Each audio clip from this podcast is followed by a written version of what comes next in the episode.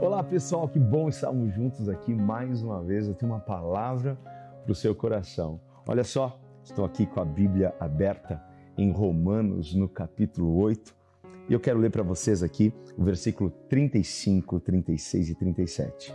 Diz: Quem nos separará do amor de Cristo? A tribulação, ou a angústia, ou a perseguição, ou a fome, ou a nudez, ou o perigo, ou a espada? Como está escrito: Por amor de ti somos entregues à morte todo dia. Fomos reputados como ovelhas para o matadouro. Mas em todas estas coisas somos mais do que vencedores por aquele que nos amou. Você já buscou saber qual é o significado da palavra vencedor? A palavra vencedor é a qualidade daquele que vence dores. Então, se você quer se tornar um vencedor, você precisa estar decidido a vencer dores. Olha só, Paulo nos traz aqui uma, uma relação de situações, de problemas. É, ele fala aqui de angústia, de perseguição, de fome, de nudez, de perigo, de espada. E Paulo passou por todas essas questões. Quando olho para Paulo, parece que ele é um cara assim inquebrável. Mas qual é a certeza que Paulo tinha?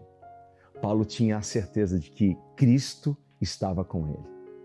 Ele tinha essa certeza. Essa era algo que estava assim em sua mente, em seu coração tão tão firme, sabe? E ele não abriu mão. Não abriu mão de ser um vencedor. A vida vai nos apresentar perigos, problemas, situações, e muitas vezes nós vamos encontrar a dor. Mas a dor nos dá dois destinos diferentes: o destino do sofrimento ou o destino do crescimento.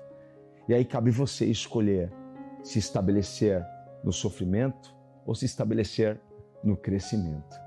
Porque a dor pode te fazer crescer. A dor pode trazer para fora o melhor de você. Há tanta coisa aí dentro de você quando nós passamos por esses momentos. É quando aquilo que está dentro da gente, o melhor da gente, vem para fora. Mas você precisa permitir isso. Você não pode deixar que a dor te cale. Você não pode deixar que a dor faça com que você perca os seus sonhos de vista. Você não pode permitir que a dor te faça deixar de adorar a Deus, de agradecer ao Senhor. Jesus disse o seguinte: Olha, no mundo tereis aflições, tereis dores, mas tem de bom ânimo. Eu venci o mundo, eu venci as dores. Pense nisso, no que Jesus passou e enfrentou.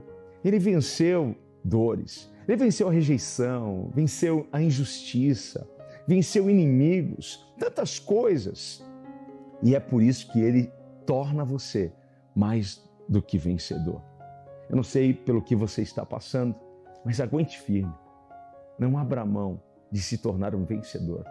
Pessoas que não lutam, pessoas que desistem, elas se tornarão perdedoras. É porque elas perderam para a dor. Mas se você quer ser um vencedor, peça para que o Senhor te ajude a lidar com isso. E não vai faltar graça, não vai faltar favor, não vai faltar unção sobre a sua vida. Guarde isso aqui no seu coração. Você é mais do que vencedor em Cristo Jesus. Que Deus te abençoe. Fique com Jesus.